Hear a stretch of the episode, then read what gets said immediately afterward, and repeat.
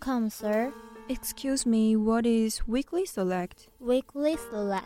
Select you love, love you choose. 质感生活，好好掌握日常的美好。体验生活，让你更了解周遭的事物。Weekly select，周周挑选不同的质感选品，期待与您一同沉浸在每个精致生活中。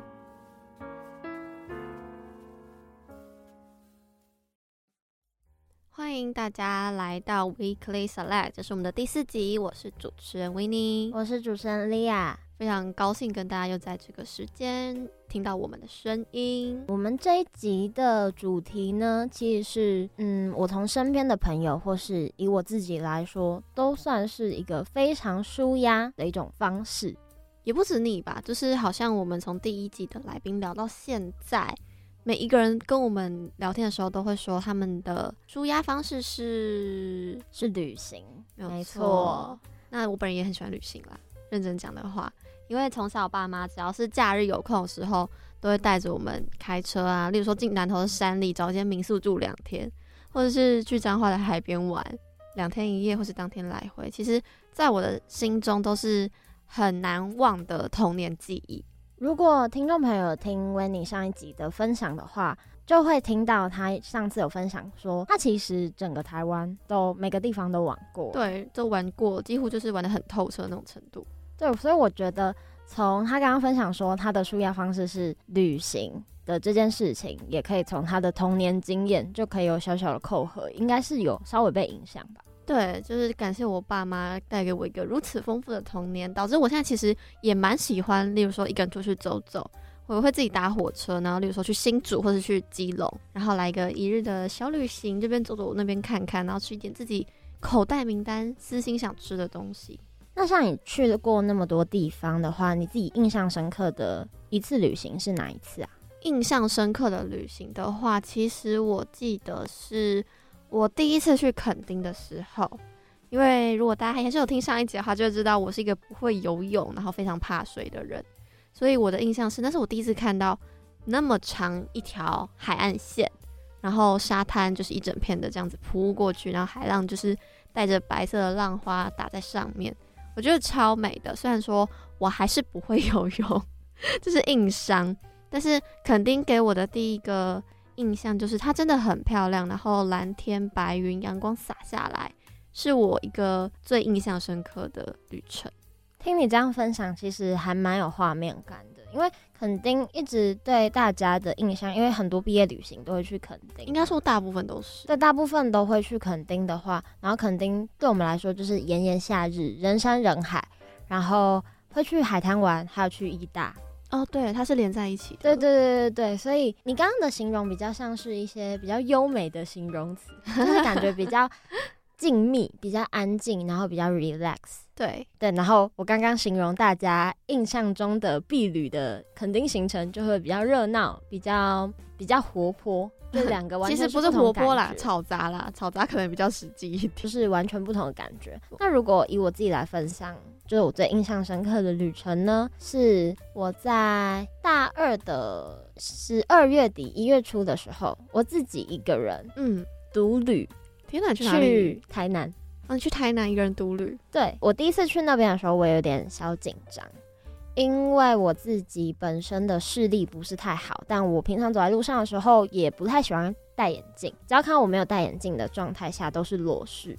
哦，有可能大几率看不到我本人。对对对对对。然后我就想说，然后再加上我的方向感也不太好，所以我就想说，那我这样真的适合自己一个人出去吗？就十二月底，可能又冬天，然后又比较暗。哦，对对，太阳下山的早。对对对对，所以我那时候其实一开始有这个想法的时候，是有各种想法去劝退我，问我说：“你真的要去吗？哈，那你这样还订得到房吗？因为十二月底有圣诞节嘛，那一月又有新年，各种的假期都在那个时候。”没错，所以其实我一开始是还蛮紧张，但因为我那时候身心灵有点不太好，所以我就觉得，那我不如给我自己一段小旅行，去让我自己沉淀一下，我不需要过多的社交。我去让我自己放松，这样。后来我就车票买一买，然后房间订一订，很幸运的都有订到很棒的地方，我那时候我的房间再隔一条街就是关系平台，嗯，很漂亮，可以看夕阳对对对，然后我订到的房型也是有一个大阳台，就是我可以在那边看着夕阳啊，然后去好去哦，看大家对对对放烟火的地方。所以其实经过那次的旅行，我就觉得我整个身心灵被放松，然后整个状态也都有被调回来，算是。在我现在活了要二十一年来说，非常印象深刻的一次，然后也是非常勇敢的一次。那讲到旅行，其实我们有一种，因为台湾特别小啦，所以好像我们有一种特别的方式，用来纪念，可是毕业呀，或者是家族的亲人的那种一起旅行的方式是环岛。你会不会觉得环岛会被说成一辈子一定要做的事情？你怎么看？环岛是一辈子一定要做的事情的话，我觉得会取决于我今天是跟谁一起去完成这个里程碑。嗯，对，对我来说，出去的旅伴很重要。就像是不用旅伴，我平常跟谁约出去，约的地点我觉得还好，但是谁跟我出去会影响我一整天的心情的感觉。如果今天是一个我觉得很重要的人问我说走环岛，我就会跟他说好，定位。好重要的人，我不会去问那种很残忍问题，说是不是我啦？对，但是希望你可以找到这个人，可以跟你一起去做这件很重要的事情哦。那关于环岛的大大小小的事情，或是 Winnie 跟 Leah 我们两个的想法呢？我们在等下的每周选品也会更详细的跟大家一起分享。休息一下，等下进入到我们的每周选品。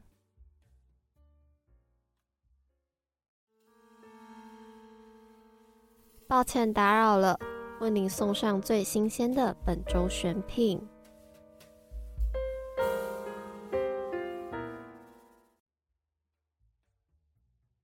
欢迎大家回到 Weekly Select，这是我们每周选品的单元。我是主持人 Winnie，我是主持人 Leah。我们刚刚就是浅谈聊了一下旅行，聊了一下环岛，聊了一下台湾。那我自己想偷偷问一下，你在台湾自己私心最喜欢哪里呀？我自己最喜欢的地方应该是宜兰，因为其实我算是大学才真正有去到宜兰，我不知道小时候有没有，可能我忘了。但因为宜兰它集结了我喜欢的元素，也就是大海跟蓝天，嗯，所以我觉得去宜兰是一个很适合让人放松的地方。然后可能也是因为我去宜兰的经验都是跟朋友去。露营，对，然后去看一下那边的星星啊，然后去那边看大海，然后听海浪的声音，然后就让忙碌的生活可以有稍微一段时间，对，稍微一段时间可以喘息一下。这样，你的生活真的是很忙碌，我不得不说一下，always 就是在开会，在来电台的路上，不然我在哪都不知道在哪里找到你耶，我真的是。但至少想找我的话，一定找得到我。那如果找不到我，找不到我的话，我也会跟你说我什么时候有空。那我自己私心，我最喜欢的是南投埔里那边。哎、欸，为什么？因为其实我自己有去过埔里，因为那时候我不知道大家知不知道，南投那边有个淘米生态村。嗯，在淘米生态村，在大家流行的那个时间点之前，我就去过了。然后那也是一个。很可爱的一个小村庄嘛，应该这么说，或者小里，对，它就是一个里，小小的溪流，还有那种竹子做的小桥流水，这样子是一种很自然的景观。然后在台中，就是在我们家那里，我自己是完全看不到这种景观的，或者是说它可能是完全人造的。那在桃米生态村那边，我看到的就是非常自然，而且是他们在努力与环境达成一个平衡，而不是说。全部都砍掉啊，全部都重盖啊，是我一个很向往的一个地方。听起来很像漫游生活，就是在那边安安静静的，然后就整反正就很放松的感觉。对对对，我个人还是偏好放松啦。那我们刚刚讲的其实算是小地方的旅行嘛？是的。那我们今天这集的主题呢，毕竟是环岛。环岛这两个字，在你的印象中，你觉得环岛这两个字是带给你一个怎么样的感觉？我自己觉得它是一个很疯狂的一个举动，不是说环岛这件事很疯狂，而是说。大家环岛的方式，在我的印象里还有经验中，大部分都是骑机车。那我自己有，我会骑车，但是我会觉得说，天哪，你们怎么可以骑那么长一段距离，把台湾都环完了？可能是四天五天，就是长时间的骑车才有办法做到的事情。所以在我看来，我就觉得，天哪，我用骑车环岛我都做，我一定做不到，真的。对我来说，环岛这两个字，对 Lina 我的印象中，我会给她一个形容词，叫做青春。哦，你是觉得就是感觉好像跟同学一起做那种事吗？对，就像是我刚刚。就是在开场的时候讲，如果今天是我身边一个我觉得很重要的人，突然跟我讲说，因为环岛这种东西应该会是突然有这个想法，然后才会去规划的。跟你说，妮娅妮娅妮娅，我们可不可以去环岛？对对对对对对。如果因为这种东西如果是一时兴起的话，青春感觉才可以这样肆无忌惮的挥霍。我们两个是一样的，所以我觉得它对我来说就会是一个。很青春的感觉。然后刚刚 Winnie 其实有分享到，环岛大致上都会是机车吗？对。那我身边的朋友还真的有在九月初的时候，他们是四个朋友一起出去，然后真的机车环岛，在开学前一周，哎，对，好扯哦，就真的还蛮热血的。然后。他们就会在他们的 IG 上面分享很多他们去哪里吃的好吃的，然后今天看到哪边什么最南端、最北端，然后最西，然后最东之类的，就他们很像是在闯关。我今天闯到哪里哦？我是 Level 几？哦，是一个成就达成的概念，然后会闪着 SSR 的光芒在那边咻给大家看。对，所以如果我真的环岛成功了。我觉得对于真的有参与环岛的那几个人来说，也是一个非常独特的回忆，所以我才会把它定义为环岛就是一趟青春的过程。这样，那你自己看到朋友这么多都去尝试这件事情，你自己有没有想去啊？我自己的话，我应该会不排斥，但是因为我自己还没有什么交通能力，所以呢，我是没有机车驾照哦。没错，所以我可能会看一下是用怎么样的形式。对，那如果形式大家都有想法的话，我如果成为环岛的一员，我自己是不排斥的。嗯，那我自己想去尝试的话，我可能是搭火车，因为在台中这一带有分山线、海线，然后我们家是在山线那边，所以海线的站跟风景其实我都没有认真看过。那火车是一个介于快速跟缓慢之间，我觉得一个最适合的一个速度。因为可以看到旁边的田埂，然后你也可以看到都市，它是一个穿梭在大街小巷嘛那种感觉，而不是高铁说就是一个高架桥，然后这样咻开过去这样。对，我比较 prefer 火车，而且还蛮想要坐的。我刚刚听到 Winnie 分享他的交通方式会是想要用火车，我觉得这个想法很新颖，至少我没有听过用火车环岛。因为环岛铁路其实在日据时期，是日据时期吗？好，没关系。但是纵贯铁路是在日据时期没有错，就已经盖好了。它算是一条历史很悠久，对我来说，我自己很喜欢历史啊的一条铁路。然后我就会想顺着它往下走的感觉，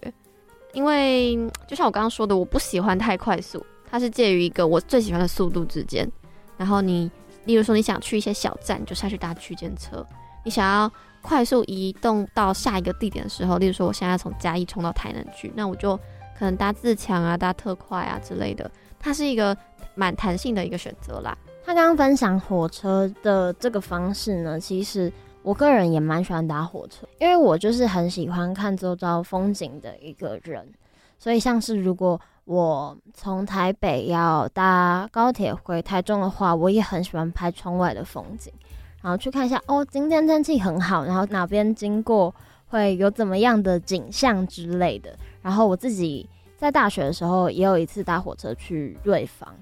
嗯，对，所以其实我觉得在搭火车的那个过程中，因为火车一定还比高铁慢嘛。那你搭火车的话，通常是会跟朋友一起去，所以那时候就会是你们聊天的时间呐、啊。有时候在火车上面拍出来的景象，其实也蛮好看的。没错，那个一个窗就是一个风景。那刚刚其实 Winnie 有分享到，他不喜欢太快速嘛。如果说你要环岛的话，会是属于慢慢来，就是长途环岛的风格吗？对，我应该是正式长途环岛的风格。反正我如果排出了那个一个假期，我就会想办法用我的行程把那个假期完全填满。我不会说我要先休息一天再出发，或是我要回家再休息一天之类的。我会尽可能延长所谓的 快乐的时光，让自己去享受那个过程。那那你是手刀冲刺款吗？我不是，我在旅游的时候，我是喜我喜欢事前规划，但是我不喜欢每个地方都很像是短暂停留，就很像是我真的是我今天只是要打卡的那种感觉。我想要把这个地方哪边值得去，然后都去看看，然后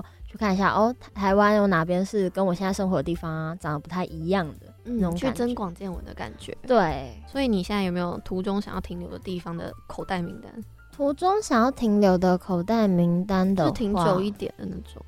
其实我自己真的还没有机会去接触东部，嗯，所以如果我要停留的话，我应该会想要在东部的台东、花莲、宜兰那一区块，就是待的时间久一点。然后去那边看一下，真的没有被污染的环境到底长什么样子，就是没有都市喧嚣，嗯，是一个怎么样的大环境。然后那边可能也会有一些小动物吧，在我想象中，在你想象中，对，然后会绿油油的啊，然后博朗大道啊之类的。嗯，对，我还如果要停留的话，我应该会选择东部。那我们在这边分享了非常多有关环岛啊、旅行啊、环岛旅行结合起来。的一些我们自己的想法，那当然我们还是会邀请到来宾来跟我们更加充实我们的想象。其实今天的来宾，我本人的话是非常荣幸，就是我自己也没有想到，我们真的成功邀请到这位来宾。那这位来宾也有把他环岛的经验拍成很多不同的主题的影片，分成了很多集。对，然后他的环岛呢，也不像是我刚刚跟维尼。聊的那种单纯的去看看台湾各处，而是他会用一些比较独特的议题角度，然后去看说，在这个议题下，这个台湾变成怎么样子，就是非常的意义深刻。没错，那我们每周选品的单元就到这里告一段落，下一节请回来继续收听哦。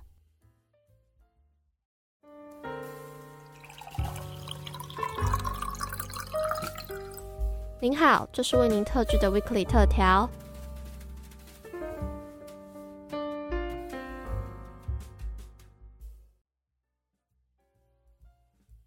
欢迎大家回到 Weekly Select，我是主持人 Winnie，我是主持人 Lia。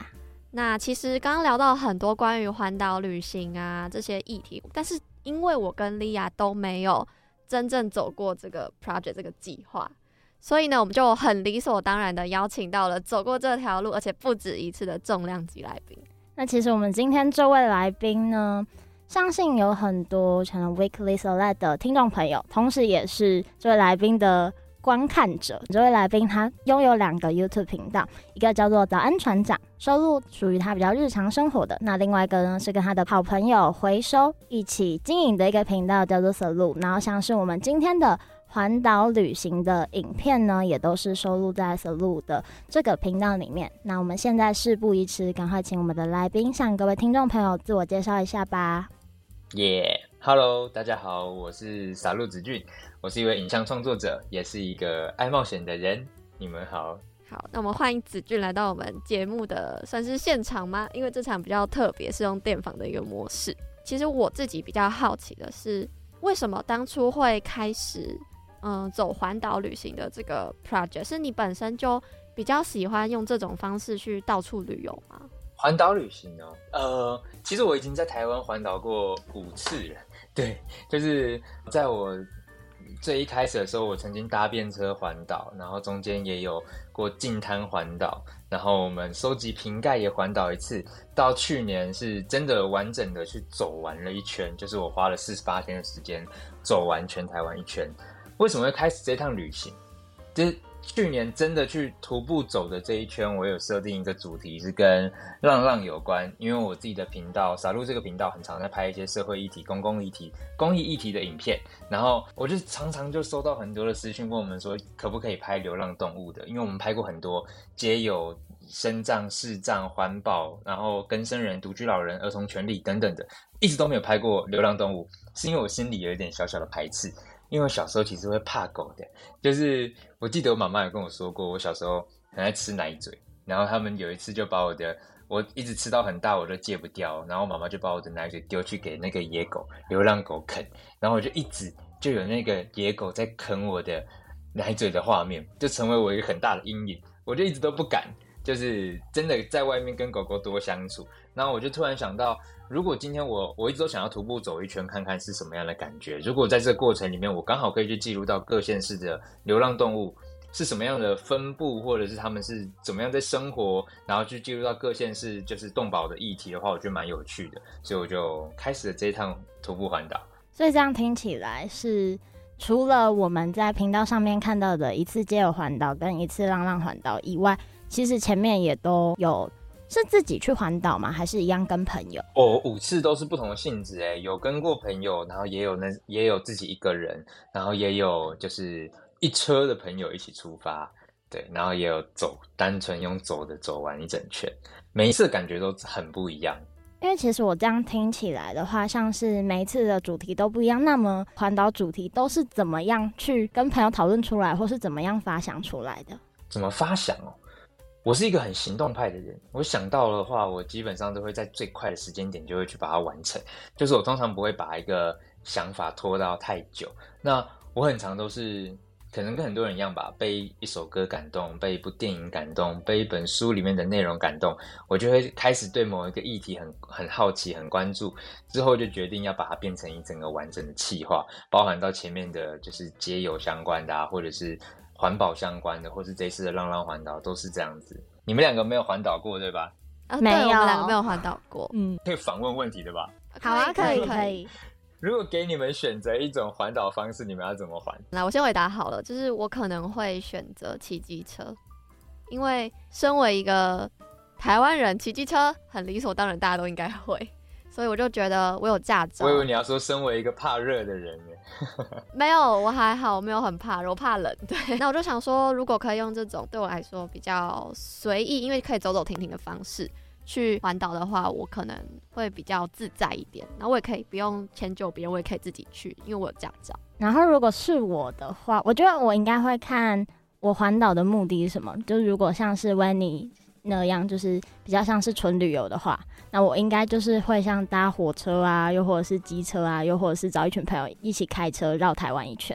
但是如果呢，像子俊你是呃带着一些使命，很像是带着使命感，然后去完成在台湾所看到的各个景象，这样徒步环岛，我不是觉得不可能，因为其实我身边国小同学他们也有徒步环岛过。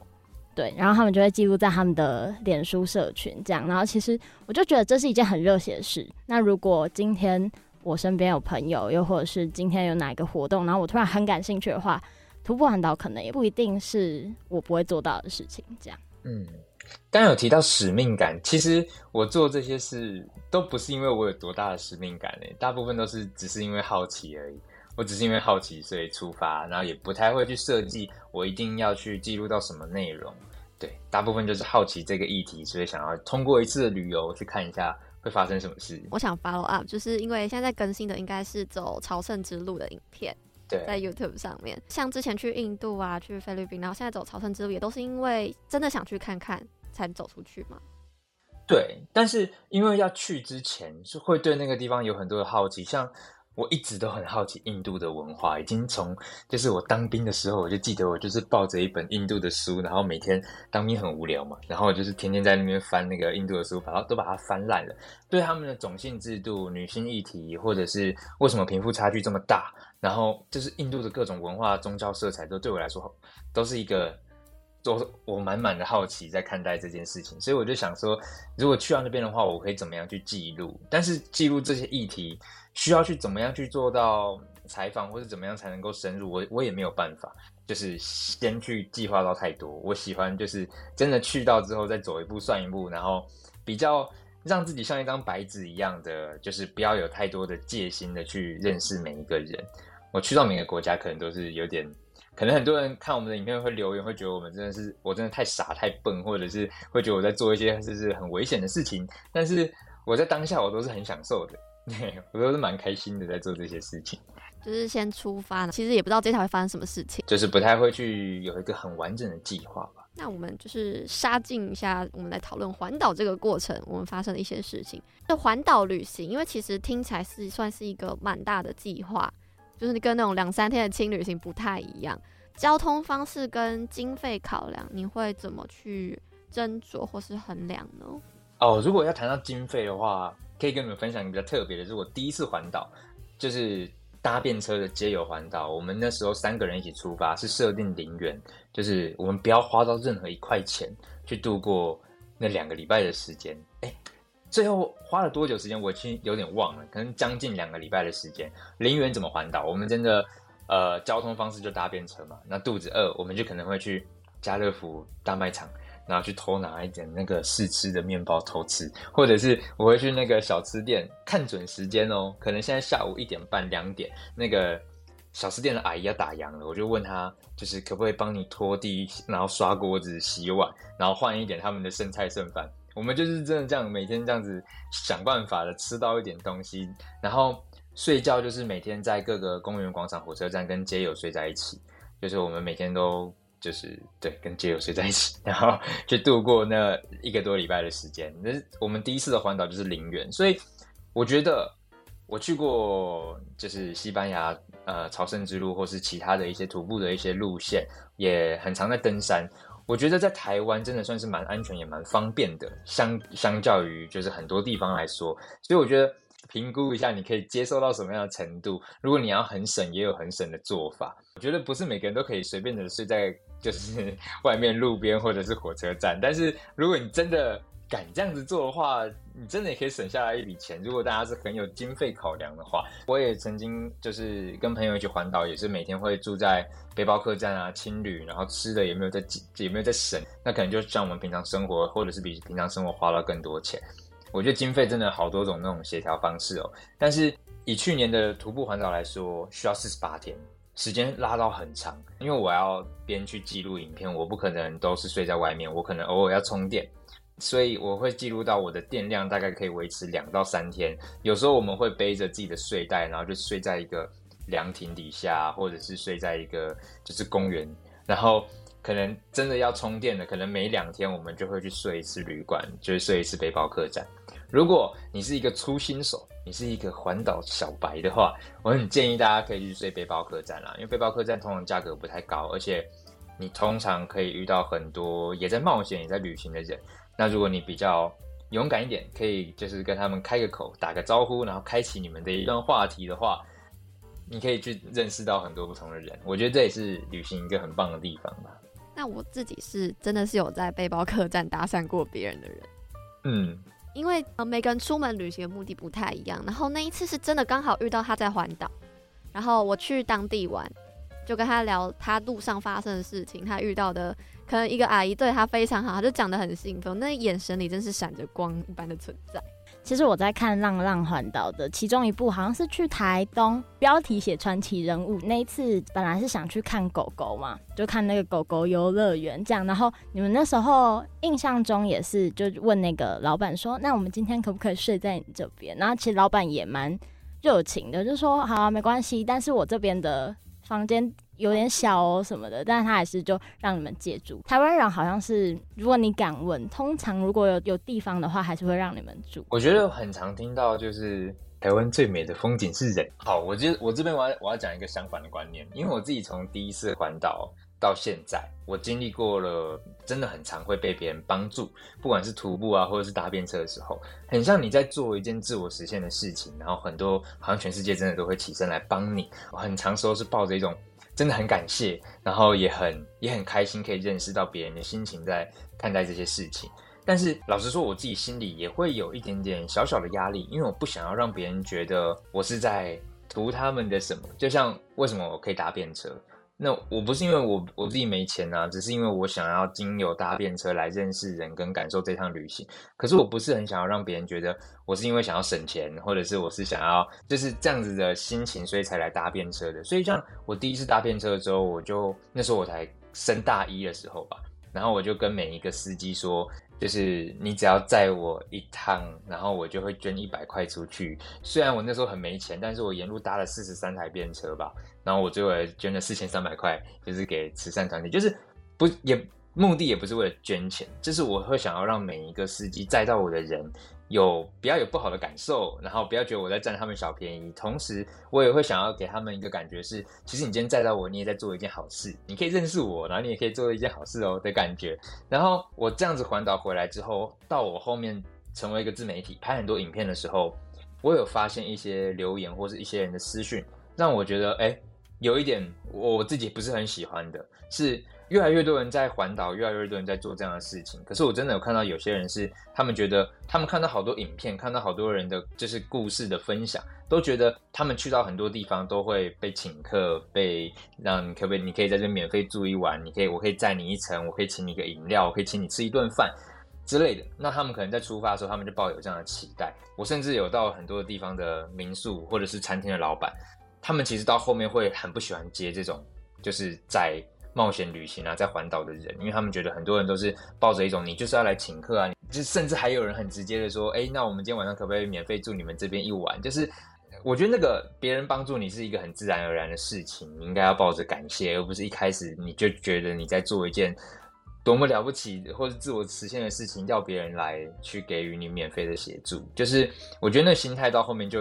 我会觉得有点不正确，所以。我觉得不要消费这片土地，这片土地上有很多真的愿意帮助大家的人，有很多很很热情、很棒的台湾人，但是不要太滥用大家的爱心，觉得这一切都是理所当然的。如果你抱着就是感谢的心情，遇到每一个每一个帮助你的人，你才会觉得特别的，就是印象深刻吧。就像你刚刚说的，你跟那一位就是聊到他可能一个阿姨跟他聊天。也不一定要给他什么帮助，可是他就很有感觉。我觉得那是旅行很棒的一部分，所以我不希望就是很多人会觉得我在做一件很棒的事情，大家就应该要给予我帮助。我觉得有越来越多这样的趋势，我觉得有一点糟糕。觉得有很多东西，如果你今天预设立场，就是执行这件事情之前，我就会想说，哦，未来我去到哪里，然后我一定会怎么样怎么样之类的，就好像会破坏了你做这件事情原本可能最一开始的初衷。然后，其实刚刚听子君这样分享的话，就很多东西真的是你实际去体验过，你才有办法有刚刚的这一段心得。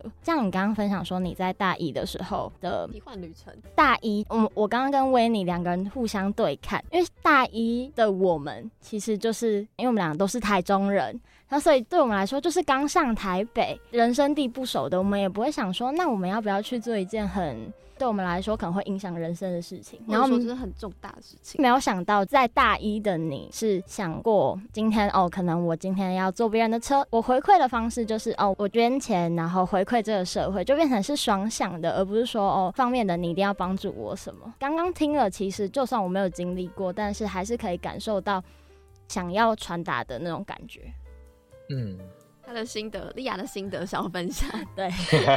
那我们现在回来环岛本身的话，像刚刚你有提到林园环岛嘛，可能睡在公园啊，或者跟街友睡在一起的那一次，跟街友睡在一起的话，会跟街友互相聊天吧？还是其实是不太会互动的？会啊，就是那一整趟我自己的小目标，就是我希望可以去认识到。这个族群的人，因为我一直对这个族群的人很好奇，但我知道这个这件事情不是一个，我也不希望他很不自然，就是我也不希望我就像一个要做报告的大学生，坐在他们旁边问他说：“你今天你今天吃了没？然后你为什么在这里？”就是我想要很自然而然的跟他们做朋友，但是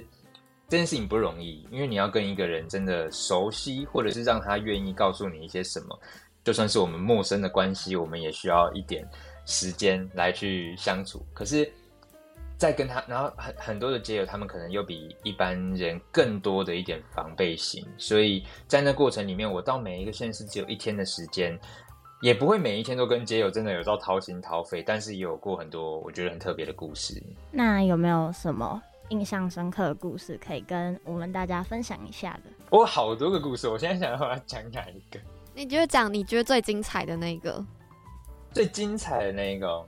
我很常会回来之后。可能被问到类似这样的题目，就是我可能整趟街友环岛印象最深刻的内容是什么？我每次都会去分享几个街友他们比较曲折的人生经历，但我到后面发现，其实真的影响我最深的都不是这些他们的，他们为他们的就是成长背景啊，或者为什么他们在这里，而是他们的价值观。我觉得我在他们身上看到。很多很不同的价值观。我有一个很常讲的故事，是我在台南的地下道遇到一个街友。那天晚上我就睡在他旁边，我就说我可不可以就是铺个纸箱跟你睡在一起，然后他就很开心，然后说好啊，好久没跟别人聊天了。我在那个晚上就跟他聊了蛮多的。他平常在卖大志杂志，不知道你们知不知道？哎，就是有一个杂志，大志杂志，然后他一本一百块钱，然后杂志社会训练街友来贩卖。让街友就是卖出去之后可以分五十块钱，一半是杂志社赚取这样子。那个街友说他的生意非常好，每天在城大门口有很多很多来来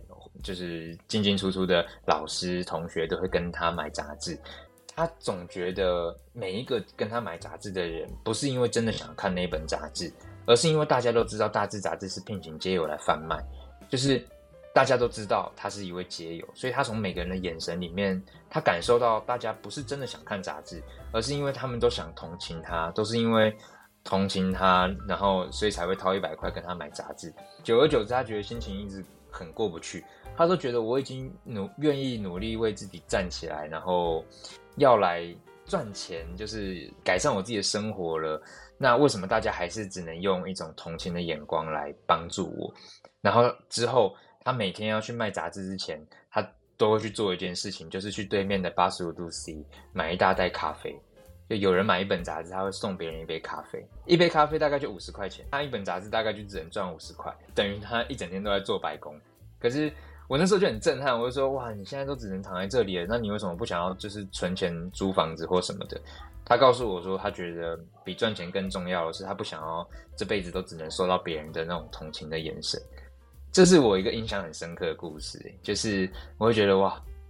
他的价值观跟我想的很不一样。我原本觉得他们可能就是要去存到今天的晚餐钱啊，或者是想办法就是赚到钱，就是很不容易的。可他在意的事情跟我想的完全不一样。这个。故事的确也颠覆我了，我第一次听到这个故事，所以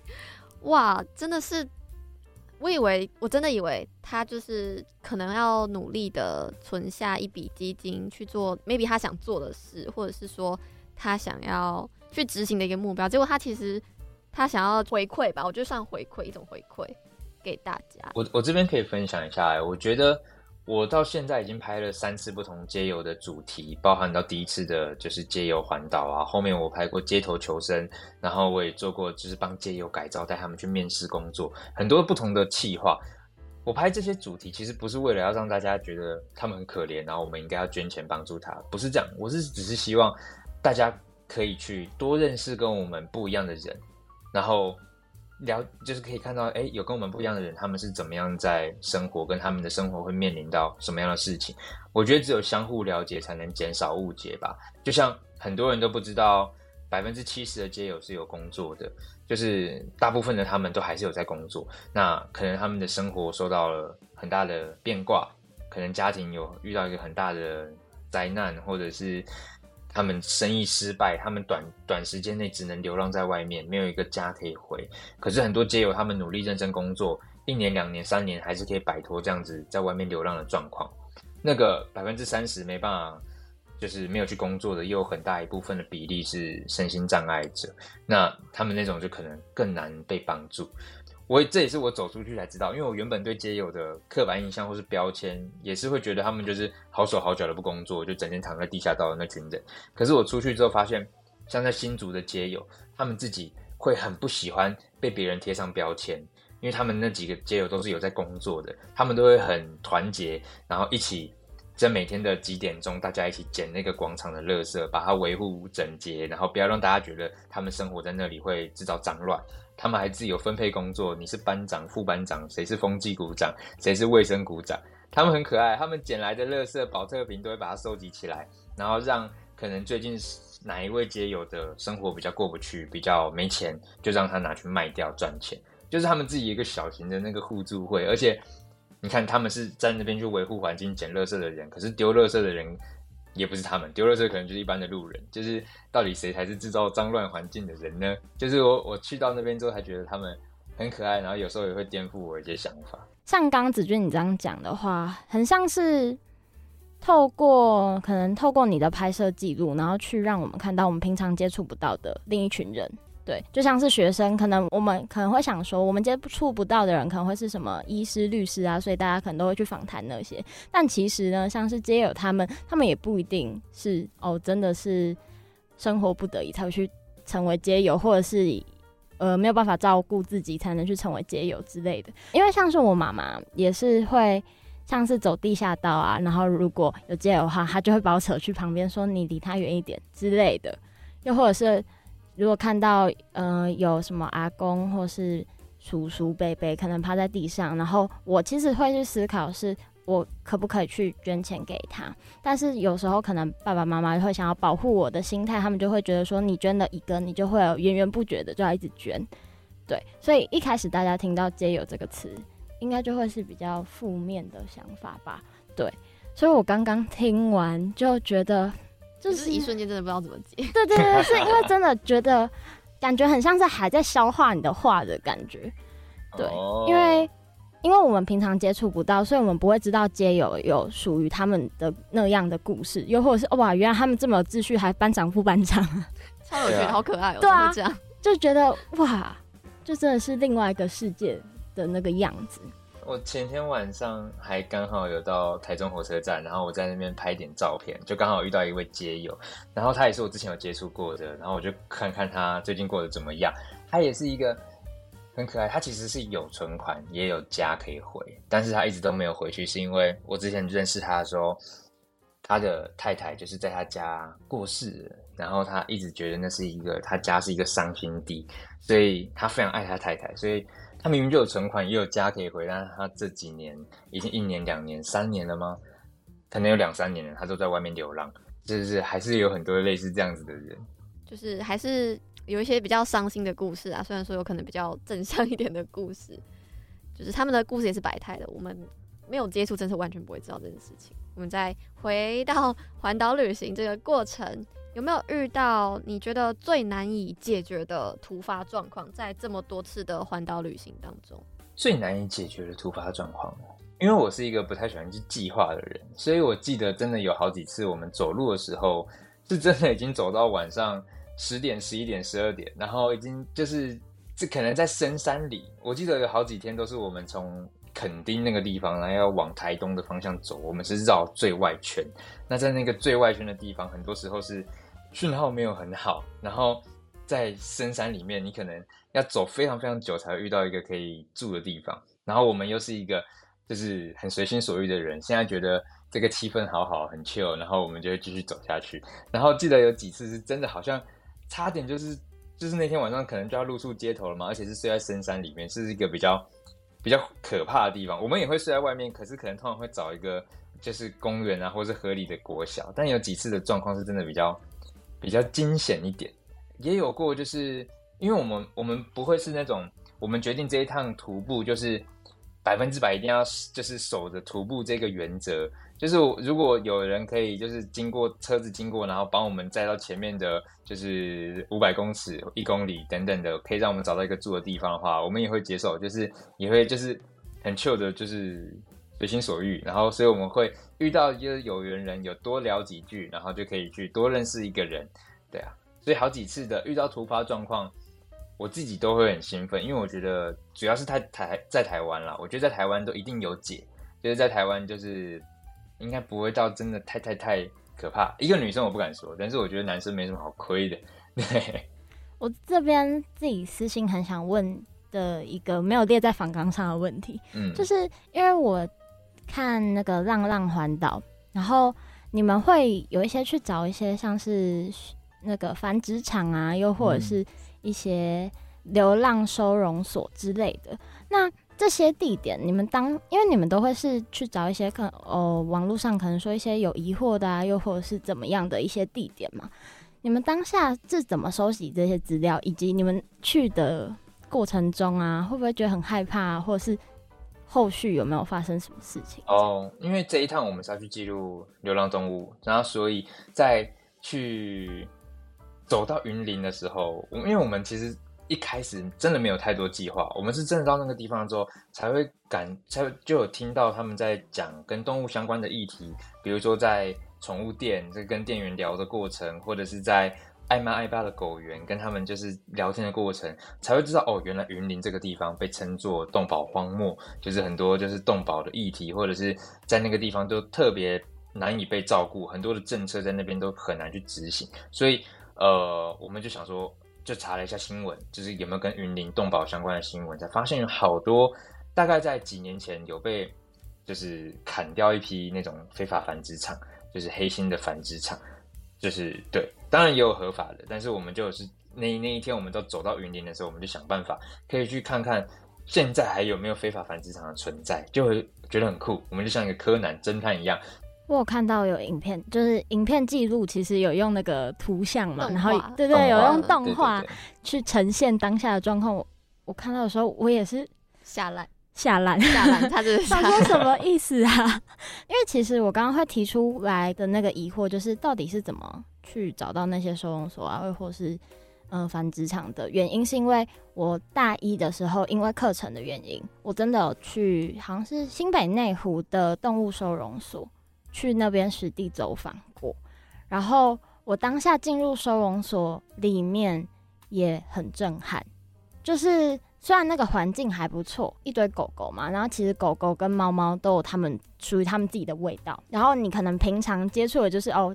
朋友家里养的狗，所以就一只，对对，不会有那些强烈的味道。然后那时候是去收容所，然后那些狗狗就一定看到人就在那边一直叫嘛，有些可能是正常的叫，有些人可能是凄厉的叫，然后可能他们都有生病的啊，又或者是有怎样的故事，然后听着那边收容所的阿姨在讲。就我当下也是不知道哎、因为我本身是一个很喜欢小动物的人，然后就看到那些狗狗变成那样，又或者是我们当下还有看到死掉的狗狗，就直接躺在那边，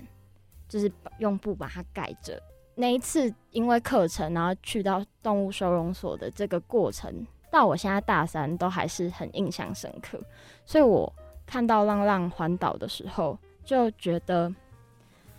如果是我。真实经验这个过程，然后知道那些故事的话，我觉得我应该每天都在哭，因为这些故事都在哭的那种感觉。其实这个议题很大，就是我大概也花了十二集的影片，才慢慢去从不同面向来讨论这件事情。因为我知道这个从零安乐政策之后的。就是的，台湾面对就是动保议题，其实有很多很多可以值得讨论的地方。关于就是刚刚你说的，可能公立收容所的收容量状况，然后跟 TNVR，或者是有很多很多相关的政策跟现在的现况，我们应该怎么样去看待？跟我们应该怎么去做到正确的宣导？呃，接他领养代替购买，结扎代替扑杀，这可能很常听到的话，它一定是对的吗？一定是真的吗？然后。等等的，我觉得这这真的有蛮多东西可以讨论，可能不是我们今天这样一个影片就可以讨论出来的，对。但是整个过程里面，如果真的有机会可以去走访到一些像你刚刚说的收容所，或者是一些呃爱妈爱爸的狗园的话，你可能会对那个画面会更有感触，就像你刚刚的反应一样。那我们刚刚其实有讲到狗狗了，就是包括莉亚去收容所看到很多可爱的狗狗，虽然有点伤心的故事。那我自己想要问的是。太阳，太阳被你带回家了。那太阳最近过得怎么样？他哦，我每次看他，我就觉得好欠揍。他是不是全世界最幸福的狗狗啊？没有，自己讲。因为我因为他是一个很活泼爱玩的一只狗，然后就跟我很像，所以我每次就是每每个月我都会去爬山，或是去露营，我都会带着他去。前两天我也才刚带他就是爬完一座山。然后他很爱，他很爱爬山。然后露营的时候，他也都会就是跟着我一起去，然后守在我的帐篷里面。对，就是他现在就是一个冒险王的狗狗。平常他我也因我也为了他就是搬家啊，然后布置家里的状况啊。然后现在我基本上每个月在他身上投资的钱也不少，然后要带他一直去定期的打针。他们看病打针都好贵哦，就是我连自己都养不活了，然后还养一只狗。可是。突然又会觉得，哎、我的生命里面要去关注到它这样的一个存在，是一件很幸福的事情。我原本想的那些领养它会发生的那种坏事，比如说要花很多钱啊，很麻烦啊，家里很臭啊，全部都发生了，没有一个没发生。但是 到现在是不会后悔的，就是会觉得全部发生了，但我很爱它，好像一切都没关系。所以环岛旅行带给你的感受，其实也算是偏复杂的。嗯，很多层面的感受，毕竟四十八天你。在走路跟自己相处的时候，你要想些什么？然后你遇到这只狗的时候，我觉得遇到太阳跟星星、月亮，我遇到他们三个的时候，有让我为什么我会决定最后决定领养太阳？在环岛的过程，我捡到它嘛？为什么决定领养到它？是因为我觉得它让我有看到我自己的另一面，就是我以前很长时候会去想的问题是。嗯，我今天心情好不好？我最近还喜不喜欢我自己？我现在的生活在发生什么事情？每个问题都是我我我。但是第一次，我要这么关注一个别人，我以外的人，我以外的生命。然后我每天早上起床，我第一件在做的事情是捡他的大便，然后剥开来看他有没有肚子痛，然后看他有没有就是肠胃的状况，然后看他今天要吃什么，他现在开心吗？今天他会在哪里生活？我我每满脑子都是他的时候，让我第一次觉得，哟，原来我可以就是爱别人，可以照顾别人，我可以当一个很温柔的人。那是我第一次有这样的感觉。所以我觉得我应该也是个好爸爸吧，未来。那看来真的是改变颇多，因为其实你捡到太阳、星星跟月亮的那支影片是第一个跳到我演算法的影片。嗯、对，那是我第一次看到萨鲁这个频道，然后第一次认识你跟回收，然后第一次点进去看到，就默默把整集就是整整季吧，我觉得可以算季，对，整季都看完。也是我们会决定，就是把你放在环岛旅行这个。这个 topic 这个议题里面的首要的第一顺位，呃、对我们第一顺位。我觉得徒步环岛，徒步环岛非常的开心，但是徒步环岛，然后有一半的时间是要再背着三只狗狗从花莲走回台中的人，应该不多。就是我们最后那一半圈好累啊，对，我们最后那一半圈累到一个不行。接下来想问的是，之后有怎么样的未来规划，或是未来有没有想要做怎么样的？环岛旅行的计划，什么主题之类的？我目前没有环岛的计划，因为从今年开始，我过去我在我在台湾拍了五年，哇，也好久，就是我从大学一毕业到现在已经是第五年了。然后我这五年就是拍了很多社会题影片，前四年都在拍台湾的，就是用各种方式去看这个社会的背光处。那从今年开始，我的主题都拉到国外。就是我在拍这个世界上的背光处，就是我希望可以让大家看到，哦，原来在某一个跟我们不一样的国家，也正在发生着不一样的事情。所以我到了印度，我到了菲律宾，我到了西班牙朝圣之路。然后接下来我还有好多好多要去的国家。下个月我要去到泰泰北的边境，然后去记录那边以前国民党的后裔有很多，就是退撤退到台湾的，有另一部分是到了泰北。然后他们很像是被遗忘的一群人，我想要去那边记录一下，就是那边少数国民党的故事。然后计划要到一月的时候要到非洲，然后二月要到北韩，然后还我还一直很想做一件事情，是我想要搞一台很奇怪的车，然后从北京骑单车，然后一路到西藏，可能是一个很长很长的计划吧。我正在去跟台湾的一些，就是不知道你们知不知道黑熊学院或者是一些单位去讨论，就是如何在中国去做到相关的记录，然后是可以让我全身而退，安全的回来。所以这就是你接下来的一点透露，你的接下来的计划了，那算是一个剧透的部分啦。因为在我们访纲其实已经走到非常后面的地方了。如果说不考虑任何外部因素，例如说金钱啊，或者是家里的压力的这些情况底下，你会怎么样推荐环岛的方式给我们的听众朋友？老实说，我不知道哎，而且我真的不知道我该怎么推荐，因为我觉得每个人在旅程中会得到的东西很不一样，每个人出发的原因也很不一样。然后我觉得有时候甚至出发也不一定要有原因。很多人会问我说，如果你找不到一个可以跟你一起出发的伙伴怎么办？我我都会觉得。伙伴是在路上就会遇到的，不一定要在出发的那个当下你就去，一定要把一切都准备好，找到一个伙伴。我觉得就是让，就是如果你踏上一段旅行呢，就要去享受它的很多不确定，跟它的就是怦然跟浪漫吧。对，就是我觉得我自己有一个人生观，可以小小跟你们分享一下。我觉得我的人生观就是暗恋这个世界，对，因为我觉得 我自己觉得最。生活里面最棒的那个时候，那个感受就是暗恋一个人的时候。暗恋一个人的时候，你会想要知道他的很多讯息，你会想知道他的星座，你会想知道他的一切。可是，我觉得我看待世界就是这样的方式。我不是因为我真的想要去帮助谁，所以才拍这些主题。我是因为我真的对这个世界有很多很多的好奇，我想去看看跟我不一样的人，去到我没去过的地方。所以，我觉得我每天都活得。还蛮开心充实的，因为我对这个世界有很多很多的好奇。我很常躺在床上，会突然就是眼睛瞪大，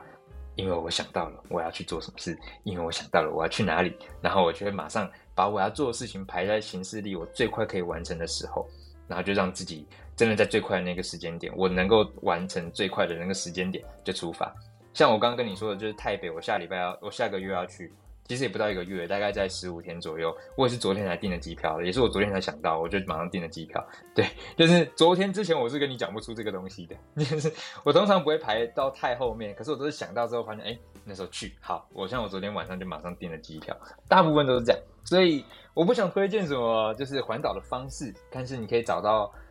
我希望每个人，如果你真的要踏出一趟旅行，你可以找到一个。跟你自己对话一个比较好的方式吧。如果今天你是想要去交朋友的，那你可以选择什么样的环岛？如果你今天你是想要就是享受台湾的风景跟海风，然后跟就是风的吹拂的话，或许你可以选择骑机车、骑单车。所以我觉得每个都有他自己就是很独有的那个那个特色。所以如果可以的话，请你们全部都试一次。我不想推荐。我刚刚听子骏这样分享。就很像是我每天都在期待我今天的生活会过成什么样子，就是我也不知道我今天会遇到什么人，然后我今天会遇到什么事情，但是我每天都很期待接下来会发生什么事情那种感觉，然后每天就很开心的醒来，因为我身边可能有很多朋友啊，然后就觉得哦，今天起来哦，天哪，又有好多待办的事项什么之类，对生活没有热情了。子俊是。充满了满满的无限热情的那种感觉。有时候就是你真的在执行一件很漫长的事情，你不会天天是兴奋的啦。就是你在徒步环岛要走四十八天，你不会天天都是抱着第一眼那个兴奋的那个瞬瞬间。但是实践的过程又是不一样的感受。可是你有没有去享受每一个挫折？你有没有去享受每一个危机？或者是你享受与每个人碰到的那个？那个感觉一定有时候是很痛苦的，你会觉得为什么我今天走了十个小时还没到？你我然后很多时候会是很厌世的，但是我不会在过程里面先想着我得到什么、学到什么，我不会想这么多就是有能量的事情，我都是回到家躺在床上之后才去认真的想，就是我这一段路程我得到了什么，然后可能就是像暗恋世界，我把它拆分成四个阶段，第一个阶段就是我睁大眼睛的瞬间，就是哦，就是。我想到一件事情的瞬间，第二个阶段可能是痛苦的，就是要去实践每一件事情的那个那个当下，它不一定永远都是开心的，有时候是痛苦的。第三个阶段是 luck，是锁住，就是我很喜欢去做到记录，就不管你是一个擅长什么方式的记录，拍照、录影片，或者是把它变成一段音乐、文字也好，就是我觉得去锁住当下你的感受是一件很棒的事情。最后就是暗恋的最后就是要告白。所以我最后都会选择把我那个心里当下最好的感受、最真实的感受去归纳好之后，去跟大家分享。那我分享的方式就是用影片。那我最近也在尝试着自己做音乐，对。然后我就用不同的方式、不同的媒介跟大家告白，然后跟这个世界告白，然后有得到一些回馈，或是有时候会与人共感。就比如说我的故事有让某个人感动，有我的故事有让某个人得到一些什么的时候，也是我觉得很珍贵的时候。对啊，这暗恋世界我大概分成了这四个步骤，嗯，很奇怪吗？不会啊，不会很奇怪。我觉得 就是算是一个有系统的整理，对，有系统整理，但是又又把你的规划跟暗暗恋连接在一起，又是一件很奇妙的事情。就是比喻蛮可爱的啦，对，很可爱，对，是联想不到的那种。其实。听子俊讲故事，听得非常的开心，非常谢谢子俊今天可以来到我们节目，跟听众朋友们分享他自己环岛一二三四五次的经历，非常的精彩的故事。那子俊其实也有记录其中两趟非常大的，包括街友环岛跟浪浪环岛，在他的 SALU 的这个频道里面，如果有兴趣的听众朋友，也可以去 YouTube，然后去关注一下他们的故事。那我们今天就非常谢谢子骏接受我们辅大之声 Weekly Select 的访谈。那如果对子俊有兴趣的，欢迎去订阅子俊的频道，不管是 Solo 又或者是早安船长，一定会看到更多不同于我们视野的，不管是日常又或是其他，像是背光处啊，又或者是刚刚子俊小小透露的未来的规划的，属于那些地方的故事。那我们今天谢谢子俊。那我们刚刚听完了一场非常精彩的旅程，我们非常谢谢子俊可以来到我们的节目做客，虽然不是跟我们面对面的方式。然后我自己听完，其实子俊讲了很多，是真的要实际体验环岛旅行才会真的有那些新的感想。所以如果未来有机会的话，我应该会想要去尝试。希望啦，就是我们有这个机会可以去做一点真的所谓的比较不一样的事情。毕竟是两个环岛旅行的小白，那我们这集节目就也要差不多告一个段落了。然后希望各位听众朋友呢，也可以跟我跟维尼一样喜欢这一集的节目，以及喜欢子俊对于未来的那些小小的透露。那我们第四集的环岛旅行就到这边，要跟大家说再见啦！我是主持人莉亚，我是主持人维尼，下个星期请同一时间继续收听 Weekly Select，拜拜。